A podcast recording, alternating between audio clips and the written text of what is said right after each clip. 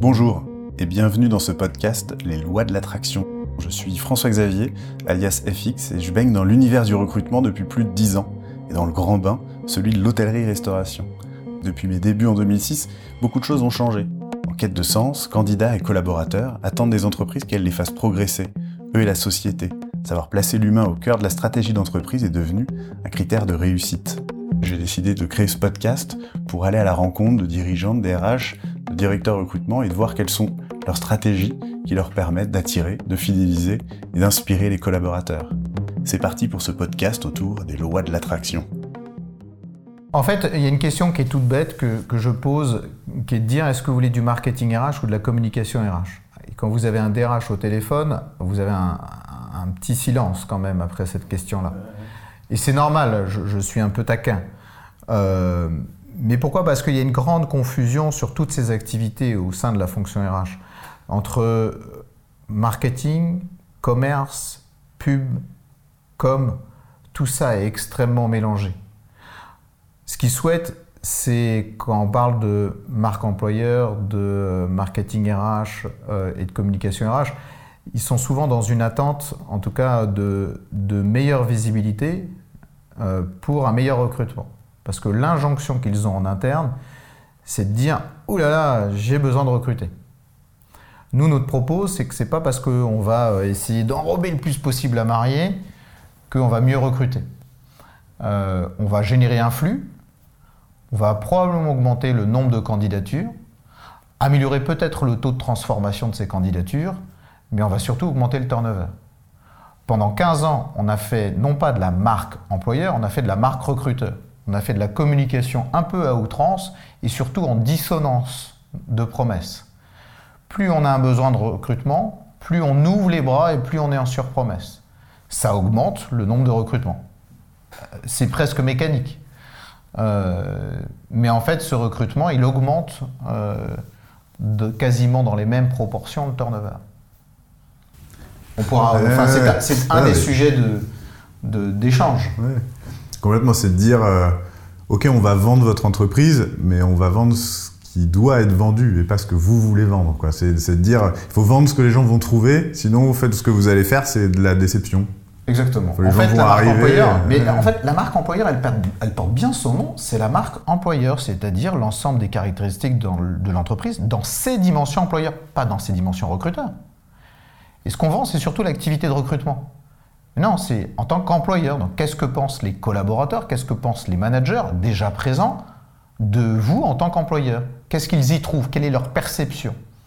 En fait, il ne s'agit pas uniquement de retranscrire ce qu'ils vivent pour, via les porosités de l'entreprise, faire en sorte d'attirer euh, des, euh, des, candidats. Il faut aussi euh, avoir une promesse qui est un peu une promesse projective. C'est là où ça devient compliqué.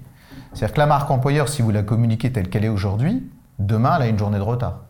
Et dans six mois, elle aura six mois de retard. Si vous ne communiquez que ce que vous êtes, ce n'est pas aspirationnel. Le projet d'entreprise, par exemple, quand on le communique auprès des collaborateurs ou auprès du marché, on ne dit pas, tiens, l'année passée, on a fait tant de chiffres.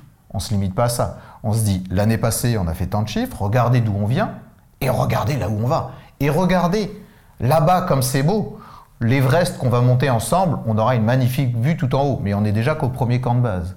Sur la marque employeur, c'est le même exercice. Ça serait de dire, regardez ce qu'on a de bien chez nous, est-ce que c'est la qualité de vie euh, euh, au travail qui est particulièrement euh, saine? Euh, Est-ce que c'est les relations qui sont particulièrement euh, intéressantes et chaleureuses? Est-ce que c'est le développement des compétences? Il y a plein d'axes possibles, mais c'est surtout d'essayer de mettre cela en, en, projectif, comme je le disais, de, de le projeter au regard du projet d'entreprise. Et donc, ce n'est pas la marque employeur uniquement telle qu'elle est aujourd'hui, c'est qu'elle qu'on souhaite qu'elle soit au regard du projet d'entreprise. La marque employeur, c'est le projet RH de l'entreprise, c'est l'ambition humaine de l'entreprise au regard d'une ambition business. Donc c'est forcément corrélé aux deux. Alors, c'est un classique, euh, en général, on, on, se fait embarquer dans un sujet. Mais et toi, comment t'es arrivé euh, à avoir envie de traiter ces sujets-là? Ça a été quoi euh, le, le, début de ta carrière? Il me semble un peu plus marketing. Et à quel moment tu t'es dit, tiens, je vais en, en, RH, il y a vraiment un, un terrain de jeu euh, intéressant voir, euh, c'est une conviction, il faut euh, que j'aille améliorer cette matière enfin, Comment, comment ça s'est passé? En fait, c'est plutôt l'inverse. Je viens moi des RH et j'ai un cursus RH. alors j'ai un cursus scientifique, économétrique et informatique. je suis tombé dans les RH à l'occasion d'un stage et j'ai voulu être DRH. Donc j'ai fait un, cursus RH, un master 2 en RH et un DE d'économie des ressources humaines. Euh, j'ai même commencé une thèse en ressources humaines sur l'externalisation de la fonction RH, peu importe. Donc moi, je voulais être RH. J'ai même commencé, j'étais gestionnaire paye. Donc j'ai commencé euh, euh, vraiment les mains dans le cambouis, et je le regrette absolument pas, parce que le fait de, faire le métier permet de mieux l'appréhender. Et puis, en fait, je suis tombé dans le marketing, un peu sans le vouloir. D'ailleurs, quand on est au sein de la fonction RH, le marketing, c'est la manipulation, c'est les paillettes. Je voulais surtout pas faire du marketing. J'ai eu beaucoup de mal à faire mon coming out sur le marketing. Euh, en fait, je suis tombé dans des services qui étaient ou dans des activités euh, qui étaient en développement. Euh, Vous êtes passé de la paye au marketing en fait, je suis pas, en fait, en fait sur la partie paye, par exemple, j'étais chez un acteur qui s'appelle ADP, alors qui n'est pas automatique, qui est pas aéroport de Paris, mais Automatic Data Processing le leader mondial européen et français des services à la fonction personnelle, qui lançait un service à l'époque qui s'appelait le service externalisation. Et moi, j'étais donc en, cours de thèse sur le sujet. Et donc on m'a dit, bah, tu peux, euh, ce serait bien que tu nous rejoignes, mais ce serait bien que tu sois d'abord gestionnaire paye avant d'être chargé de processus et organiser le service. Stage ouvrier. Ouais. Alors c'était pas stage ouvrier, euh, mais, mais euh, parce que j'étais en CDI mais j'étais, voilà, je contribuais à l'initialisation du service. Il y avait un gestionnaire paye à l'époque, j'étais le deuxième. Donc le service se créait. Aujourd'hui, je crois que c'est 800 personnes et plusieurs, peut-être 100 millions d'euros de chiffre d'affaires en France, cette activité-là. Donc j'étais au début du service, donc j'ai contribué à ma mesure hein, à l'initialisation du service. Il se trouve qu'après, je suis passé à chaque fois dans des services qui étaient en création. Et donc je me suis dit, ah, quand même, j'aime beaucoup créer des offres de services, j'aime bien innover, j'aime bien identifier des attentes sur le marché et d'essayer de voir comment est-ce qu'on y répond dans le cadre d'un business model. Je suis tombé chez Deloitte après, euh, euh, en tant que consultant, consultant en RH, j'ai fait de l'ingénierie pédagogique, puis surtout, il y a un moment, euh, Deloitte s'est dit, tiens, c'est marrant, le conseil en RH, il y a peut-être une utilité à ça. On va créer une activité qu'on va appeler People, la, création de l'activité de conseil en RH de Deloitte. Et on m'a dit, tiens, ça serait bien que tu crées la méthodologie d'intervention, en gros la proposition, la proposition de valeur de Deloitte au marché en RH. Alors on va faire de la stratégie, des process, de l'orga, des hommes, du change, etc. Ce qu'on retrouve un peu dans tous les cabinets de conseil. Mais il fallait faire le support. Qu'est-ce qu'on offre au marché Donc pareil, j'étais en charge de cette activité-là. En fait, de fil en aiguille, je me suis dit, mais ce que j'aime faire, moi, c'est de créer des offres créer des, solutions, des services, euh, quelle que soit l'activité, pour répondre aux attentes et aux besoins de la fonction RH, qui était plutôt mon, euh, affection euh, principale de départ en tout cas. Et donc c'est ce que j'ai fait par la suite. Donc voilà, mon métier, en fait, pendant 15 ans, mon métier a été d'étudier des besoins du marché, des tendances du marché, de la fonction RH qui est très éclatée, qui est très hétérogène. Évidemment qu'un DRH d'un grand groupe international n'a pas les mêmes attentes qu'un DRH d'un groupe tout court, n'a pas les mêmes attentes qu'une ETI, qu'une PME. Et si on prend un directeur de la formation, il ne va pas avoir les mêmes attentes qu'un directeur du recrutement, qu'un directeur des affaires sociales ou qu'un responsable paye. Donc en fait, il y a une hétérogénéité très forte. Et à chaque fois, il s'agit d'étudier ses attentes, ses besoins, ses frustrations et d'y répondre. J'étais directeur marketing client chez Manpower, où j'ai pu faire ça aussi, donc dans différentes activités. Je suis passé en start-up, etc. Et puis, euh, bah, la crise de la quarantaine aidant, j'ai eu euh, envie d'entreprendre euh, et de finalement de mettre en pratique ce que je pouvais lire sur les dynamiques de management. Euh, surtout de trouver peut-être une, forme de rapidité d'exécution. Dans les grandes organisations, on identifie des besoins, on les analyse, on les analyse beaucoup, parce qu'il y a une aversion pour le risque, ce qui est un peu contraire à l'innovation. L'analyse des besoins En fait, pour étudier les besoins, bah, les besoins des DRH, on va faire des, des, enquêtes quantitatives, qualitatives, des focus groups, des tests, des bêta-tests, des pilotes, une expérimentation. On va commencer que par une certaine zone, parce que la prise de risque est trop grande. Quand vous avez que 300 euh, commerciaux, vous allez euh, commencer par euh, une petite équipe avant de déployer l'offre, s'assurer qu'elle marche. Quand vous avez X milliers d'agences, pour prendre le cas de Manpower, vous n'allez pas changer l'affichage tout de suite de toutes les agences si l'offre que vous prétendez faire un carton sur le marché ne marche pas. Et donc ça prend plusieurs années que de déployer une offre en B2B, en RH, avec une forme de frustration de dire, bah, tiens, il y a deux ans, j'ai étudié un besoin, euh, ou trois ans, j'ai étudié un besoin, j'ai conçu l'offre. C'était le bon moment, mais plus maintenant. Alors voilà, c'est plus on a pris le tellement moment où on a pris du retard, etc. Et puis, et puis on passe à autre chose aussi. Ce qui est normal, hein, j'ai pas de. Ah bah, en fait. Encore une fois, c'est la taille qui fait que quoi. Voilà, il y a une inertie dans les grands groupes euh, en RH qui fait qu'on ne puisse pas forcément innover. Mais au-delà de ça, euh, il y a aussi euh, euh, l'envie d'avoir du sens à ce que, j'entreprends. et donc, voilà, j'ai lancé Parlons RH en 2012, en partant du principe que on était dans une voie accélérée, dans une dynamique accélérée de tertiarisation de et de digitalisation, que dans ce cadre-là de tertiarisation euh, ce qui fait la différence d'une entreprise à l'autre, c'est l'homme. C'est ça son vrai moteur de compétitivité. C'est vrai, c'est ça son élément de différenciation principal. C'est de son capital euh, intellectuel, de sa capacité à innover justement, à, s'adapter, de presque aussi de son potentiel émotionnel qui fait la différence des hommes, enfin des entreprises l'une par rapport à l'autre. C'est bien les hommes. Et quelle est la fonction qui est en charge de valoriser ce capital humain, ce potentiel humain? C'est la fonction RH. Moi, je souhaite que la fonction RH, elle réussisse dans ce cadre-là. Et donc, il faut lui donner des atouts pour réussir. Et je pense qu'elle a pas mal de retard euh, qui s'explique aussi par rapport à cette, euh, à cette dynamique-là. En fait, je trouve que la fonction RH ne résonne pas par rapport au marché. Elle ne résonne pas dans la société, d'ailleurs au sens microéconomique d'entreprise comme au sens macroéconomique. Pour plein de raisons, et nous, on, a cherché, on cherche à lui apporter en fait deux, trois grands champs d'expertise. La digitalisation au sens large, qui est d'abord d'ailleurs un phénomène de transformation euh, humaine des organisations.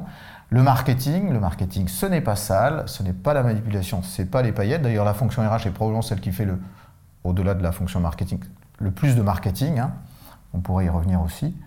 Euh, et l'éditorialisation, mais ces trois sujets étant liés, en fait, euh, euh, on, peut, se, on se doit d'éditorialiser une promesse, qu'elle soit business ou RH, mais pour la fonction RH, c'est une promesse employeur. Il faut l'éditorialiser, il faut lui donner du contenu, il faut la nourrir. En fait, il faut parler RH à son marché. Euh, donc déjà, quand je parle de marché en RH, c'est un peu violent. Euh, quand je leur pose la question quels sont les clients, oh, c'est un peu difficile, mais oui, c'est j'essaie de, on essaie de faire bouger les lignes. Et les clients, c'est qui? Alors on a deux types de clients. Nous, on a l'ensemble des acteurs RH euh, du marché. C'est-à-dire quand je dis l'ensemble des acteurs, c'est tous ceux qui concourent à ce que je viens d'évoquer. D'abord les DRH, grands DRH, enfin DRH de grandes organisations ou DRH de plus petites, Là, on vient de finir un accompagnement d'une entreprise de 50 salariés. Euh, voilà, c'est pas du tout la taille qui fait l'intérêt de la mission, euh, mais aussi tous les prestataires euh, qui animent ou qui répondent aux attentes des DRH. C'est ça, c'est le, pitch Parlons RH, si on regarde sur, sur Google. c'est agence de marketing éditorial et digital, peut-être dans l'autre sens, je ne sais plus, je crois que c'est ça, et pour tout l'écosystème RH. Exactement. Mais on a bien les deux types de clients. Et, l'éditorial, parce que marketing digital, c'est on, le retrouve assez souvent, et d'ajouter éditorial, pourquoi et, comment? Ben, J'ai une équipe de, rédacteurs, de rédacteurs RH, qui euh, produit du contenu pour le compte d'acteurs du marché, mhm. en leur nom, les euh, acteurs, c'est tes alors, clients oh, Ce sont nos clients, oui, tout à fait. Euh, donc, euh, soit des prestataires qui veulent, eux, adresser les DRH hein, et dire, bah, en fait, qu'est-ce que je dois dire d'intéressant auprès des DRH pour susciter leur intérêt, leur, susciter leur confiance. Et donc, au bout d'un moment, l'acte d'achat. Mais aussi pour les DRH, et exactement dans la même logique, qu'est-ce que je dois dire, moi, DRH, soit en tant que DRH, c'est-à-dire représentant de la fonction RH, soit en tant que représentant de l'employeur, qu'est-ce que je dois dire à mon marché? Ce sont les mêmes techniques, marketing éditorial et digital au sens réseaux sociaux, sauf que ce n'est pas la même cible. En fait, ça part tout simplement du constat presque évident aujourd'hui, en 2012 il est témoin, qu'est de dire le paradigme de l'échange a changé. La manière dont on a d'échanger, grâce ou à cause des réseaux sociaux, n'est plus la même. Avant, pour faire très simple, en termes de business, je faisais un push d'emailing auprès de mes prospects et je comptais combien j'avais de retours ou d'actes d'achat. Et en tant que DRH, je schématise évidemment, j'envoyais une offre d'emploi et je comptais combien j'avais de retours ou de candidats qui se présentaient. Ça marche plus, ça. C'est fini. Pour, les, pour les, offres d'emploi un petit peu Alors, dans les deux cas, c'est un petit peu. Bien sûr que ça continue à marcher. Les emailing de masse continuent à produire 1%, 2% de résultats. Les offres d'emploi aussi. Alors en fait, mais si on ne prend pas conscience qu'il faut être intéressant pour sa cible et pas être intéressé par elle. Là, je pense ah, aux candidats. Mais c'est vrai aussi pour les collaborateurs. Hein. Arrêtons d'être intéressés par la force de travail, soyons intéressants pour eux. On est sûr de rater les trois guerres en fait qui, qui ont lieu aujourd'hui, qui sont la guerre économique, la guerre des talents et la guerre de l'attention. En fait, la guerre économique, c'est ce que j'évoquais tout à l'heure. En fait, il y a une tension de plus en plus forte avec une tertiarisation de l'économie, tension de plus en plus forte sur les aspects économiques, hein, des aspects concurrentiels, avec une moindre prévisibilité euh, euh, et, une concurrence exacerbée au niveau mondial, au niveau européen, au niveau national, au niveau régional. Alors, tout dépend comment on se positionne. Hein. La guerre des talents, c'est une problématique d'attractivité, mais aussi, on l'oublie tout le temps, vous, en tout cas euh, très souvent, une problématique de fidélisation. Le meilleur moyen d'attirer, c'est de fidéliser. Et derrière, une fois qu'on a fidélisé, n'oublions pas les problématiques d'engagement. Il y a par exemple un taux d'absentéisme qui, qui, se développe en France. Hein. on est de plus en plus malade. Est-ce qu'on a plus de, plus de raisons d'être plus malade là en 2019 on est de plus en plus malade, ça c'est statistique. On est de plus en plus malade. La, maladie augmente. plus de 10 jours d'absence en moyenne dans le secteur privé, mmh. plus de 10 jours d'absence en moyenne par salarié. 3500 euros le coût par salarié. Hein, vous avez 1000 salariés, 3,5 millions. Qui s'en occupe? Et toi, tu, et ça, tu penses que c'est euh, les gens sont pas engagés, donc ils posent des arrêts maladie? Plus facilement ou Je pense qu'on est devenu euh, très schizophrène avec euh, énormément d'injonctions paradoxales, une absence de sens, euh, où, euh, euh, on ne sait pas vraiment où on va, où on alimente la machine à machiner, on devient des shadocks complets. Dans les grandes organisations, c'est souvent le cas. Et ça, de façon totalement désincarnée. Après, l'absence de sens, on appelle ça la, quête de sens, mais qui est, partout. Mais finalement, est-ce que c'est aussi que les collaborateurs, bah, ils ont des attentes qui ont changé et qu'il y a l'inertie de l'entreprise qui se dit mais attends, j'ai toujours fait comme ça, pourquoi j'ai plus le droit de le faire? Et en fait, ils arrivent. C'est pas qu'ils le font moins bien de répondre à l'attente de sens, mais c'est que avant ils n'avaient pas à le faire, et maintenant, bah c'est ça, c'est que tout à fait. Mais le paradigme de l'échange a changé, quoi. c'est ça. Le paradigme de l'échange a changé dans un délai très très rapide en fait, très court et pour l'entreprise.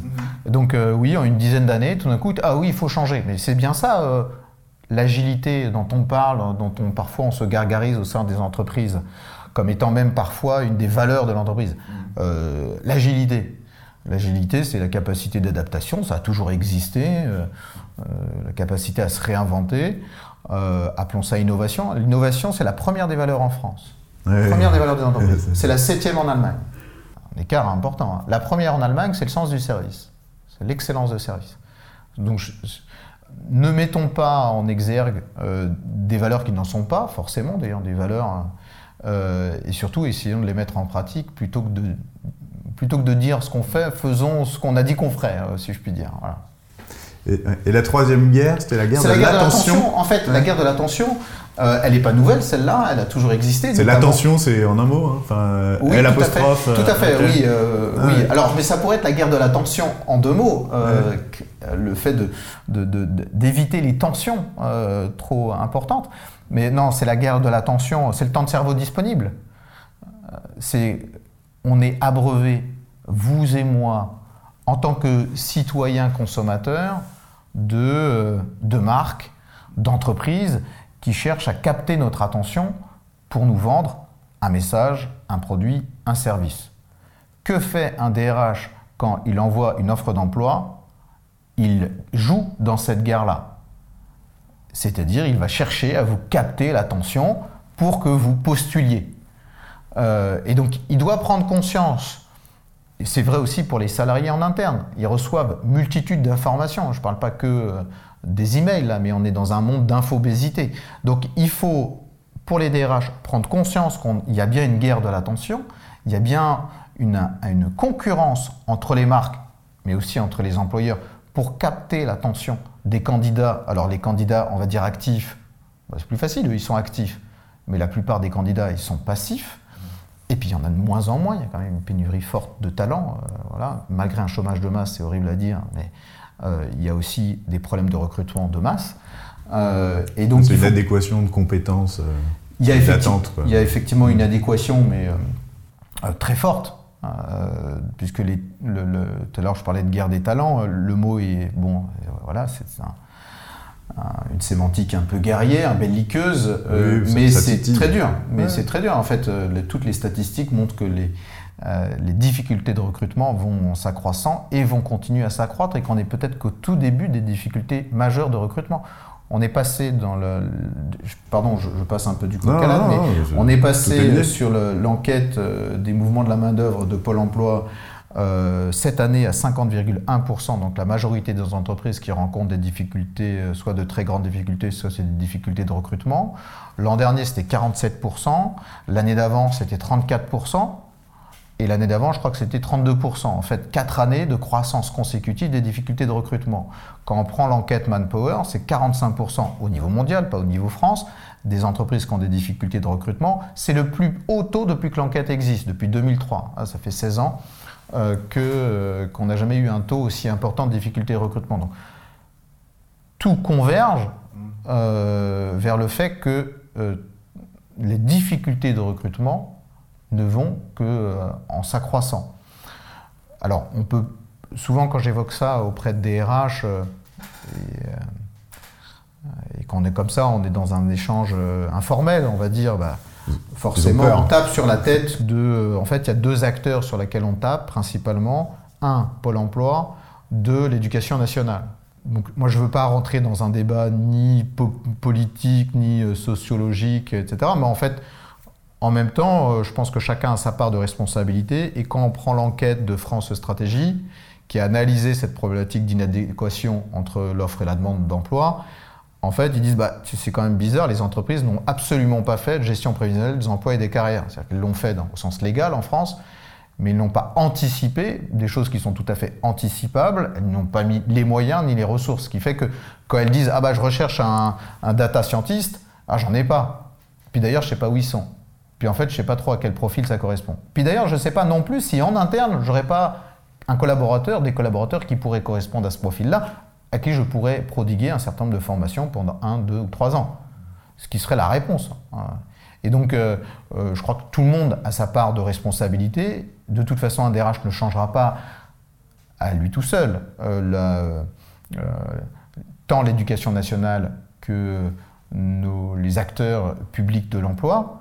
Et donc, charge à lui de faire avec les moyens qu'il a ou d'aller choper les moyens qu'il a. Souvent, quand moi je rencontre souvent des, DRH, euh, euh, quelle que soit la taille, le secteur d'activité, il y a aussi une remarque qui revient, c'est mon, bassin d'emploi est sinistré. Euh, la compétence que je cherche dans mon bassin d'emploi n'existe pas. Il n'y a pas. Les candidats n'existent pas. Ok, mais on a toujours fonctionné sous contrainte. Ce que je veux dire, je ne dis pas que c'est simple en disant ça. Hein. C'est un côté Calimero. Bah, il y a un côté, en fait, il y a un côté fataliste. fataliste. Ouais, c'est ça. Il y a un côté Calimero est fataliste. Mm. Euh, ça s'explique et, je jette pas la pierre au DRH. C'est pas eux qui sont bien sûr responsables des pénuries euh, de compétences. En fait, ce qu'on essaie d'apporter justement à la fonction RH, c'est cette espèce de, de renouveau. On essaye d'adresser les problématiques du 21e siècle avec les armes du 20e. Ça ne marche pas ça ne marche pas. On peut tout essayer et dépenser, faire x2 en termes de budget de job board, ça ne marchera pas. Euh, on peut faire Pourtant, ils disent que oui. Euh, mais je le comprends et ça marche encore. ça, marche encore. Oui, c'est mathématique. Après, comme tu disais, si tu commences à inonder. oui, il y a un moment. On a, on a. Et ça, tu le relis avec justement la guerre de l'attention. C'est que finalement, pour revenir là-dessus, c'est un des moyens de résoudre vos problématiques de recrutement, c'est pas d'inonder euh, le marché d'infos. Alors, il y en a d'autres et arrêtons. Euh, tu disais infobésité. Ouais. En, fait, hmm. euh, en, fait, on va croire que je prêche pour ma paroisse, mais ma paroisse c'est celle-là, le marketing RH, parce que j'ai la conviction que c'est une des démarches qu'il convient d'adopter, le marketing. Quand je dis la guerre de l'attention, ça veut dire se poser la question de quel est mon marché cible. Bon, quels sont mes clients en tant que RH Quels sont mes sous-segments de clients? Ça veut dire quelles sont leurs attentes, leurs besoins, leurs frustrations, leurs irritants. Quand on parle de candidats, puisque les clients, les premiers clients de la fonction RH, ne l'oublions pas, ce sont les collaborateurs, ce sont les managers, quand un autre rôle, il y a. En fait, ce qui est, juste une petite parenthèse, ce qui est, dingue, c'est que la fonction RH est celle qui segmente le plus les cadres les non-cadres, les ouvriers, les salariés du siège, les hommes, les femmes, les salariés en situation de handicap, les cadres qui n'encadrent pas, c'est 50% de la population des cadres, les non-cadres qui encadrent, qui ont une responsabilité de management, ceux qui viennent d'arriver, ceux qui vont partir. C'est juste hallucinant. Les seniors, plus de 45 ans, etc. Waouh Une dynamique de segmentation très forte. Pourquoi segmente-t-on dans la fonction RH Quel est le client de cette segmentation? Il y en a un. L'État. Le code du travail. Oui, après, c'est toutes les études qu'on doit rendre à la fin de l'année. Et bien sûr qu'il faut remplir ça. Bien sûr qu'il faut le faire. Je ne suis pas en train de dire faisons sauter les verrous du Code du travail. Il mhm. existe, il y a une raison et elle me semble légitime, c'est moins qu'on puisse dire. Euh, mais c'est juste de dire tiens, si, on part du principe que nos clients, tiens d'ailleurs, quels sont nos clients? Est-ce que c'est le comité de direction, les partenaires sociaux, les collaborateurs, les pouvoirs publics, les managers, les candidats, les acteurs de l'emploi? Tout ça sont des clients en fait il faut les prioriser, il faut les sous-segmenter. Quelles sont leurs attentes? Quels sont leurs besoins? En fait, une cible, c'est un ensemble homogène d'attentes et de besoins. C'est pas le genre homme-femme qui fait l'attente. C'est pas l'âge. C'est pas euh, la catégorie socio-professionnelle, etc. Donc, il faut les rassembler dans une dynamique marketing. Et puis après, les adresser au travers de services euh, et donc tout ça, c'est un changement de posture pour gagner la guerre de l'attention. La guerre de l'attention, c'est de se dire, OK, quelles sont les attentes de mes clients cibles, d'ailleurs de mes collaborateurs comme des managers Quelles sont leurs attentes? Comment j'y réponds? Alors c'est pas parce que tous les collaborateurs disent euh, tiens j'ai envie d'être augmenté de 10% qu'il faut tous les augmenter de 10%. On fonctionne sous contrainte. D'abord sous contrainte réglementaire, légale, et puis après sous contrainte de business la contrainte business, en fait, il ne faut pas la voir que comme une contrainte, mais comme une opportunité. Waouh, on va accompagner le projet d'entreprise. Quel est le projet d'entreprise? Quelle est sa raison d'être? Quelle est sa vision? Et c'est ça que je dois accompagner. Mais ça, c'est enthousiasmant normalement. Ou alors, c'est pas le bon projet. Donc ça, c'est l'objectif, c'est que les collaborateurs disent euh, waouh, je vais accompagner le projet d'entreprise. En tout cas, ça, c'est un Graal. moi, mon, propos, c'est de, de s'intéresser à sa cible pour essayer d'y répondre au mieux dans un cadre de contrainte et de communiquer aussi sur ce cadre de contrainte. En fait, la fonction RH, elle, a rarement communiqué sur sa mission et sur ses contraintes. Ce qui pourrait expliquer d'ailleurs euh, parfois l'image qu'elle euh, qu'elle donne.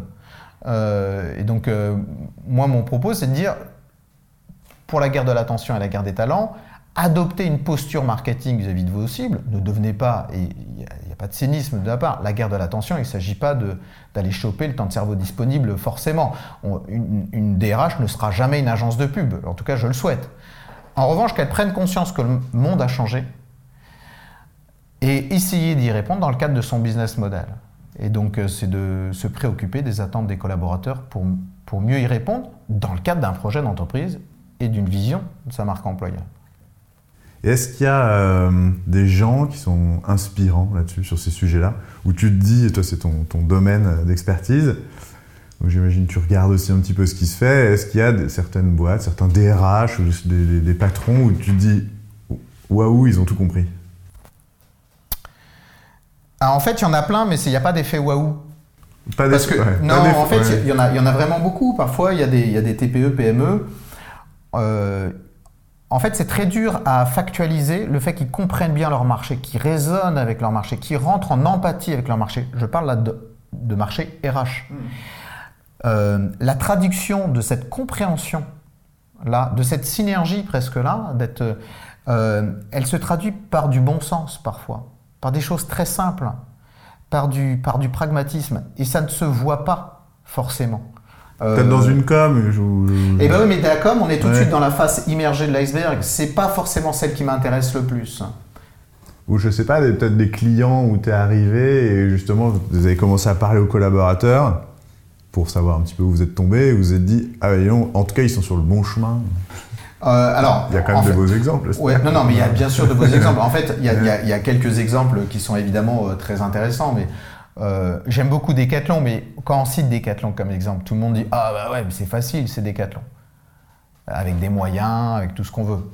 Euh, Decathlon, et, moi je le trouve, je trouve extraordinaire, cette entreprise, pas pour des raisons de moyens de communication, je mets tout ça de côté. Mais je mets de côté d'ailleurs toute la partie visible des actions de marque employeur. Par la cohérence de leur marque employeur avec le business, le fait qu'elles se répondent parfaitement bien, euh, et par l'évidence même des euh, grands axes de différenciation de leur marque employeur.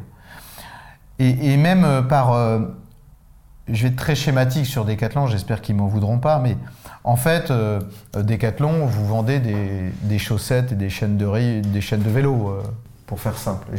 volontairement, j'essaie de, de, de, réduire à du, vraiment à quelque chose de prosaïque le métier. C'est pas du tout comme ça, en tout cas moi, en tant que consommateur, que je m'adresse à un vendeur de décathlon. Ni d'ailleurs qu'il me répond. Il me répond en tant que passionné de sport. En fait, la première raison de rejoindre Decathlon, c'est parce que vous avez plaisir à partager votre passion du sport. Alors vous allez dire, bah, c'est super évident.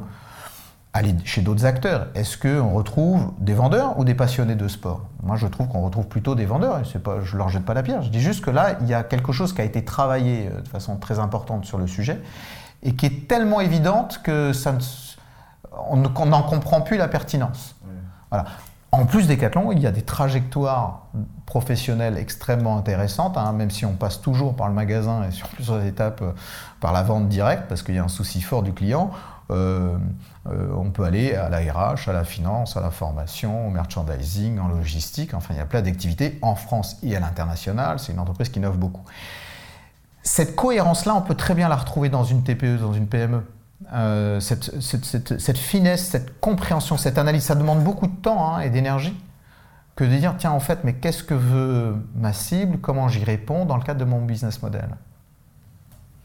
Donc, Decathlon, mais euh, dans un cabinet de conseil comme Mazar, je cite souvent parce qu'eux, ils sont un petit peu plus en avance euh, de phase, on retrouve cette, cette même volonté d'analyser les attentes, d'essayer vraiment de prendre ce qu'il y a de bien dans le marketing, une forme de posture, de positionnement interne, un certain nombre de techniques qu'on applique à la fonction RH. Hein, il ne s'agit pas de vendre son âme au diable, il s'agit bien de conserver son ADN, mais de s'inspirer, de, de s'acculturer aux techniques marketing pour faire encore mieux sa mission, pour délivrer encore mieux sa mission. Euh, et c'est ça qui m'intéresse pour gagner la guerre de l'attention, la guerre des talents. Et puis, comme on gagne la guerre des talents, on gagne la guerre économique. Ça, c'est euh, plus par voie de conséquence. On est convaincu aussi. Et est-ce qu'il y a un, prospect avec qui tu as vraiment envie de travailler? Toi, oh là là, plein. Ouais, mais un qui, un qui je sais pas, il t'énerve parce que tu te dis, tiens, euh, j'ai vraiment envie de traiter, ils ont euh, de l'or entre les doigts. En fait, il y, a deux types de prospects qui m'intéressent. Il y a ceux qui font trop de com. T'as envie de leur dire chute? Comment? Tu veux leur dire chute? Je veux leur dire, euh, vous, êtes en train de, de, nourrir la machine à machiner que, j'évoquais tout à l'heure. C'est le turnover a doublé en 20 ans en France. Hein. Est-ce qu'on a doublé les moyens de mettre sous contrôle le turnover? Non, absolument pas. Et pourtant, ça augmente. Donc, plus on va ouvrir les bras en termes de recrutement, euh, en fait, lâcher un peu sur la sélectivité des candidats par défaut de, par, une difficulté de sourcing, plus on augmente le turnover, plus on augmente le turnover, plus l'injonction des opérationnels à recruter va se trouver forte, plus on va ouvrir les bras. Et donc plus on alimente en fait une forme de déperdition, de dislocation du lien social. hier, je tombais sur un article que je trouvais intéressant, c'est que les recruteurs ne doivent pas être des sourceurs, ils doivent être des tisseurs. J'aime bien ce mot de tisseur. Voilà. En fait, c'est le R. Tisseur de lien. tisseur de lien, tout à fait. Tisseur de lien. Et ce que je trouve intéressant, c'est que c'est tisseur de lien, même à l'externe, hein, dans une configuration d'entreprise entendue. Je tisse des liens. Euh, et, comment je tisse des liens en étant intéressant pour l'autre. Hein. Pas uniquement euh, juste proposer un job, ça suffit pas. Alors en tout cas, ça suffit pas pour une partie des compétences pénuriques attendues. Proposer un euh, donc oui, il y, a deux types d'acteurs, ceux qui font, à mon sens, trop de communication et qui réduisent la marque employeur à de la marque recruteur, euh, souvent sur une baseline. Euh, on balance une baseline et, on fait une super com, mais derrière, on sait que c'est faux, ou pas vrai, ou, enfin, je préjuge, certes, hein, avec un biais très fort, hein, je préjuge que c'est pas totalement euh, la réalité vécue par le collaborateur. En fait, quand c'est quand c'est presque c'est trop de la communication. Il en faut de la communication, hein, et ça c'est indispensable. Il faut communiquer, mais il faut pas mettre la charrue avant les bœufs. Il faut d'abord faire du marketing, analyser les besoins, essayer de voir quelle est notre promesse, et puis après y répondre. Et un, une des actions possibles, c'est faire de la communication, c'est refaire son site carrière, c'est avoir une belle campagne de com. Ça oui, bien sûr.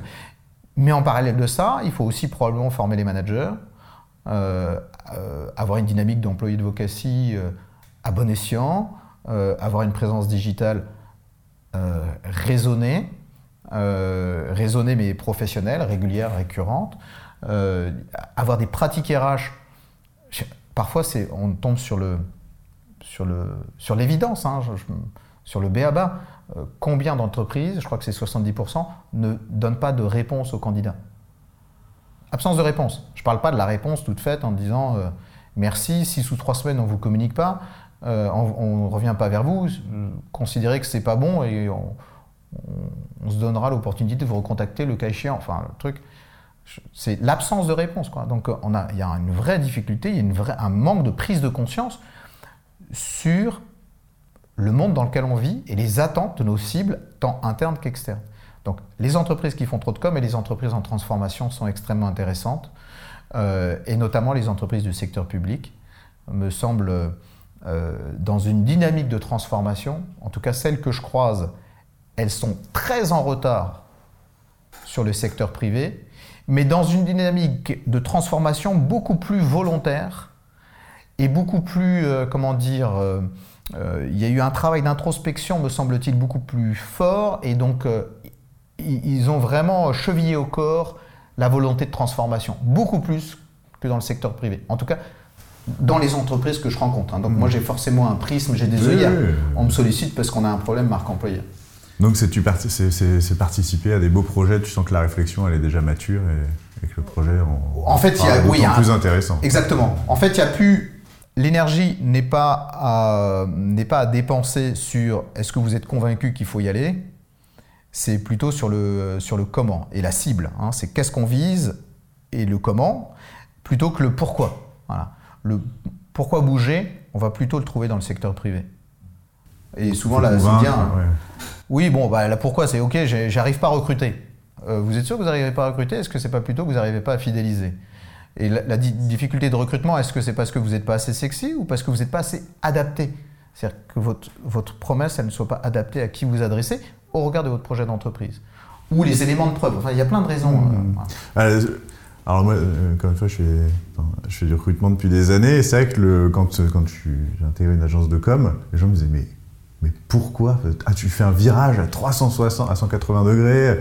Non, non, en fait, les gens appréhendent très mal la fonction recrutement, c'est pareil, c'est ça, c'est quand on dit Ah, j'arrive pas à recruter. J'arrive pas à recruter, parce qu'il y a, les, gens, les gens partent, les, les, gens postulent pas, les gens que tu rencontres, ils correspondent. Enfin, il y a plein d'endroits, euh, et, effectivement, sur tout le circuit de recrutement, euh, si euh, tu améliores qu'un seul aspect, bah, ça sert à rien. si, le, reste du circuit fonctionne pas, et, et, et tu vas pas appuyer un petit peu à chaque étape, finalement, tu vas résoudre une partie, mais ça ne se transformera pas en collaborateur en plus. Quoi. Je souscris parfaitement. En fait, souscris à ce que tu viens de dire, évidemment. Euh, en tout cas, dans ce qu'on voit, nous, euh, c'est améliorer le recrutement, oui, mais où euh, et comment.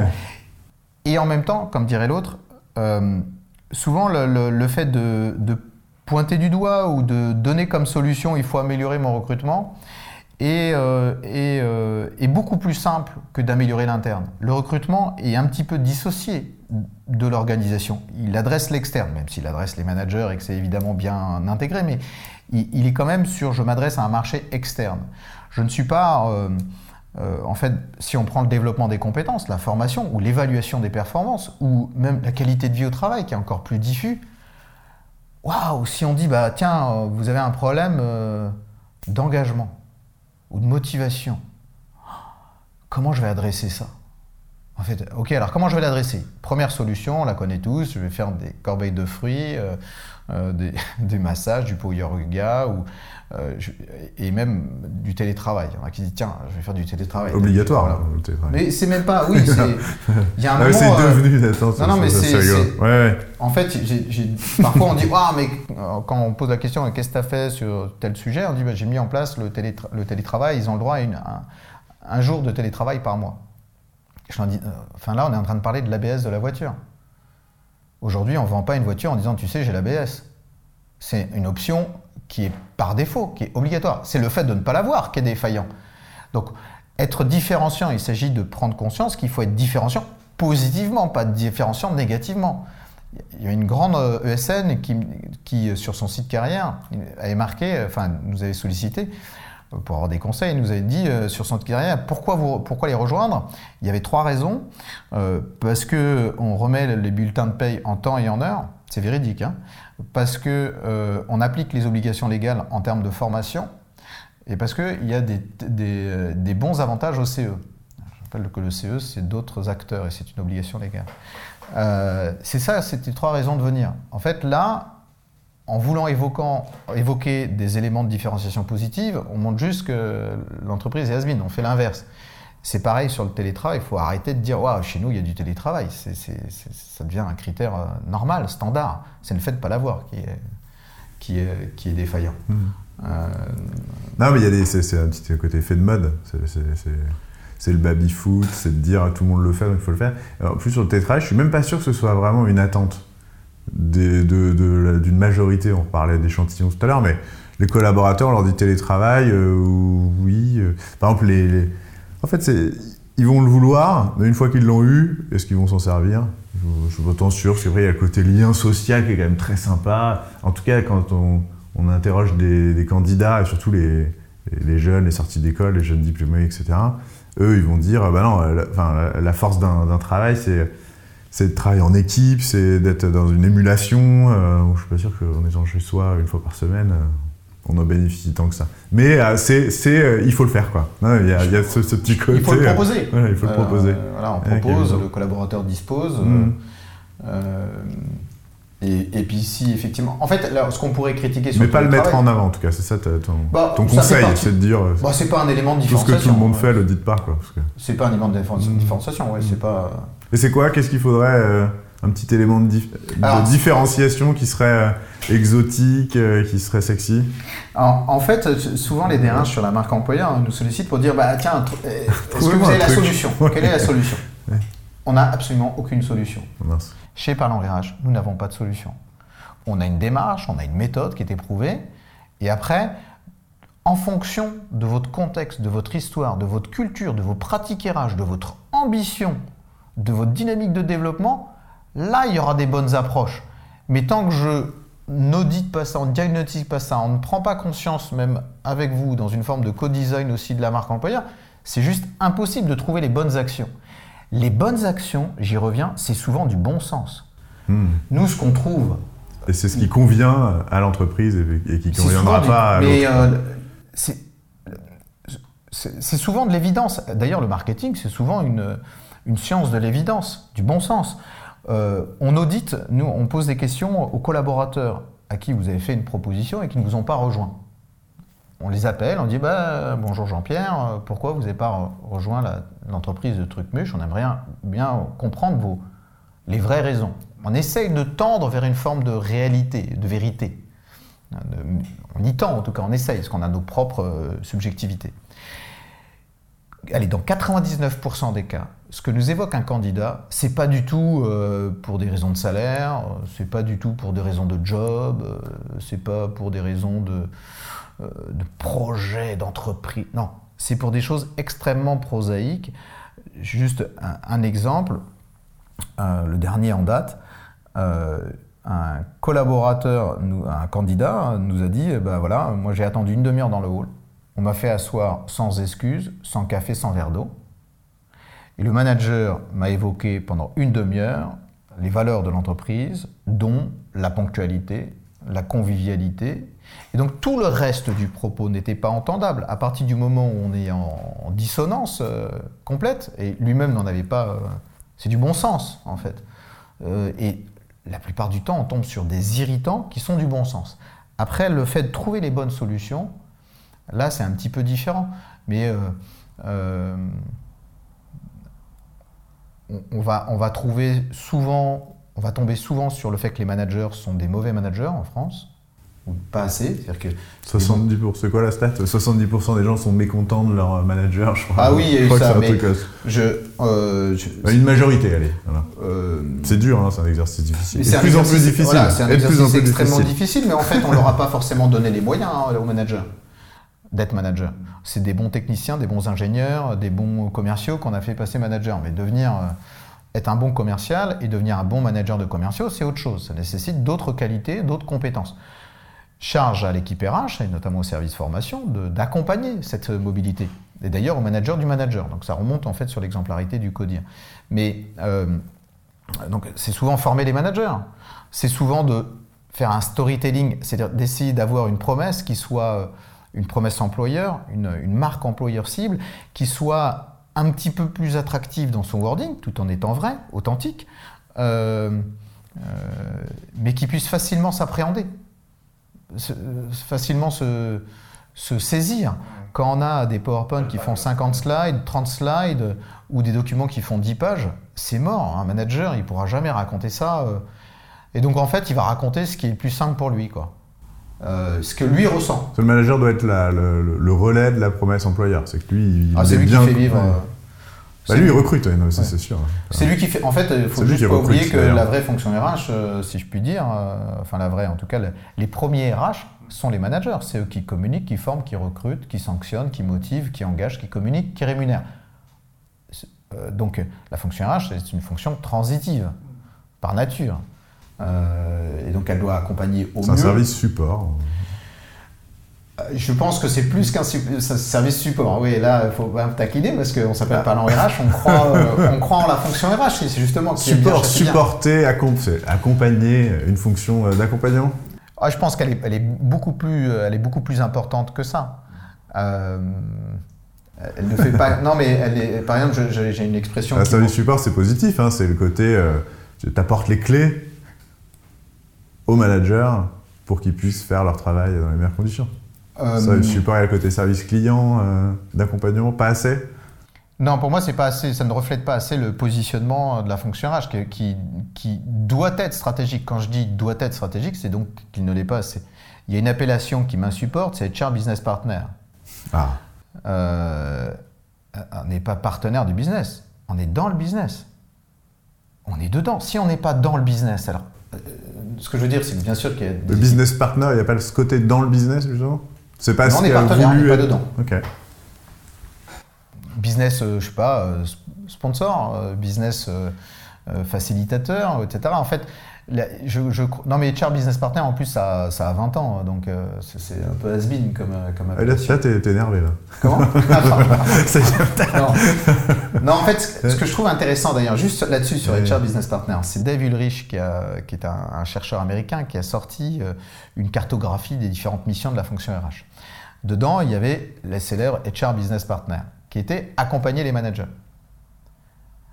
On en a oublié qu'il avait d'abord dit, tiens, ça serait bien d'être il y avait quatre, trois autres rôles. Hein. donc il y avait euh, stratégique partner, qu'on a traduit par HR Business Partner. Non, stratégique partner, c'est d'accompagner le comité de direction dans la quantité, la qualité de talent dont on a besoin et d'adapter euh, cette vision business en termes d'organisation. Stratégique partner. Il y avait aussi expert administratif. En grosso modo, d'être le gardien du temple des règles des valeurs et du droit. Je, fais simple, évidemment. Et toute la logistique administrative que ça, que ça entraîne. Et puis il y avait être human partner, en tout cas c'est comme ça que je le traduis, il lui disait employee champion, le champion des, salariés. C'était de susciter l'engagement, mais un engagement sincère euh, auprès des, collaborateurs. Il y avait quatre rôles. On en a retenu presque qu'un.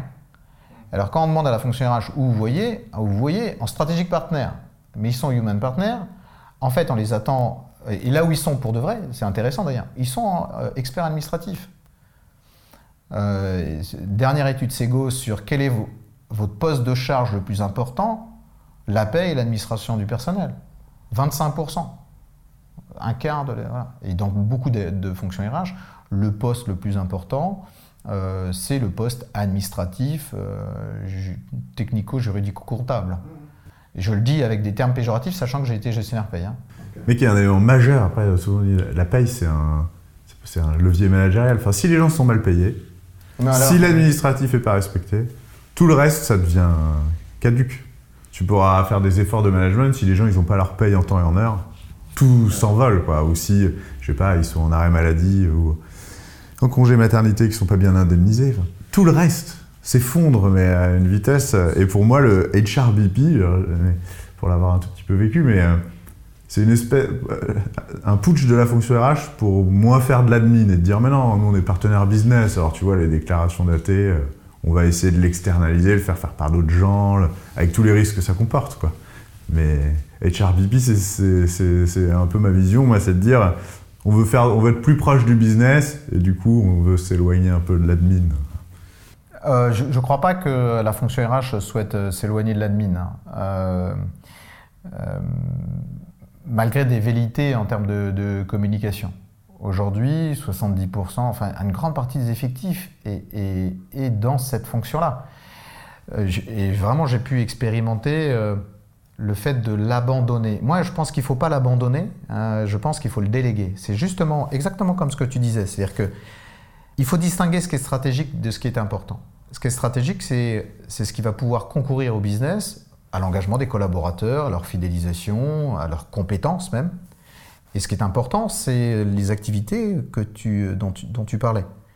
En fait, sur la paye, prenons cet exemple-là, alors ne confondons pas paye et rémunération. Hein. souvent, quand on dit avoir une bonne paye, euh, attention, hein, là on parle du bulletin de paye, puis après une bonne rémunération.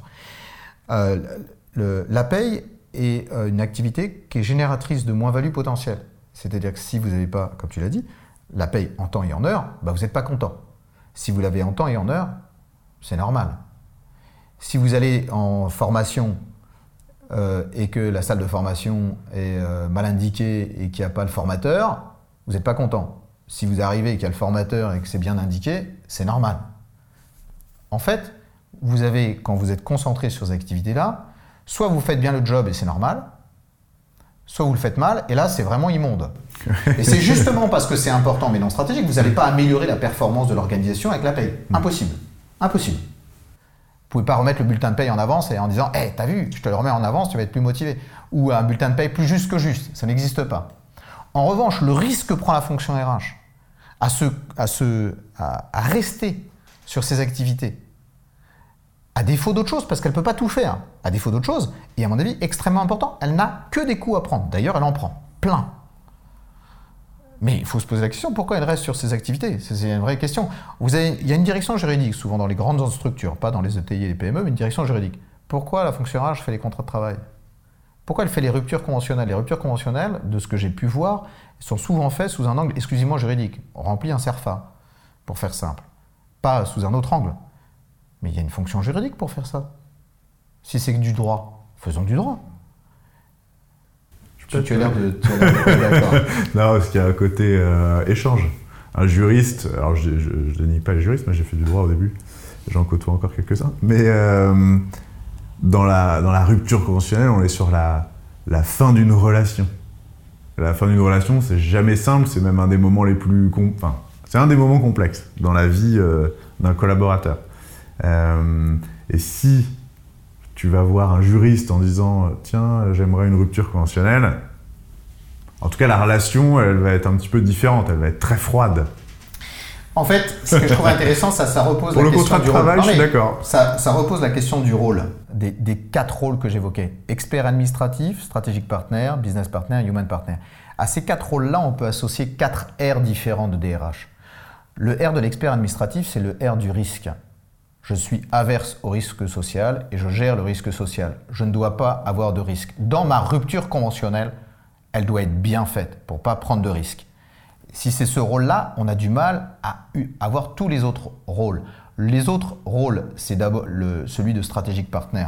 C'est celui de la ressource qu'on gère quantitativement et qualitativement. C'est moche, mais c'est quand même ce- cet air-là qu'on met en projectif. Celui du human partner, c'est la richesse. Là, on va essayer plutôt de la valoriser, même si c'est transitif, comme je l'expliquais. En fait, il faut faire des managers, des bons RH, compliqué. Euh, et celui du human partner, c'est celui de la relation. En fait, toi, tu m'évoques celui de la relation. 100% d'accord. Le bon R de DRH, c'est celui de la relation.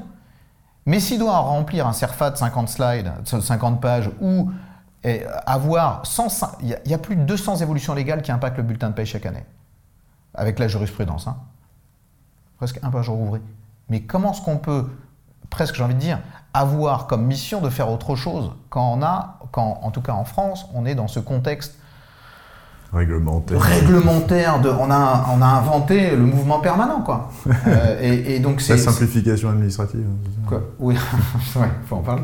Euh, C'est un autre podcast. non, oui, euh, pareil, si on parle de réforme de la formation, mais en fait, ça fait combien, combien de dizaines d'années qu'il y a la réforme de la formation?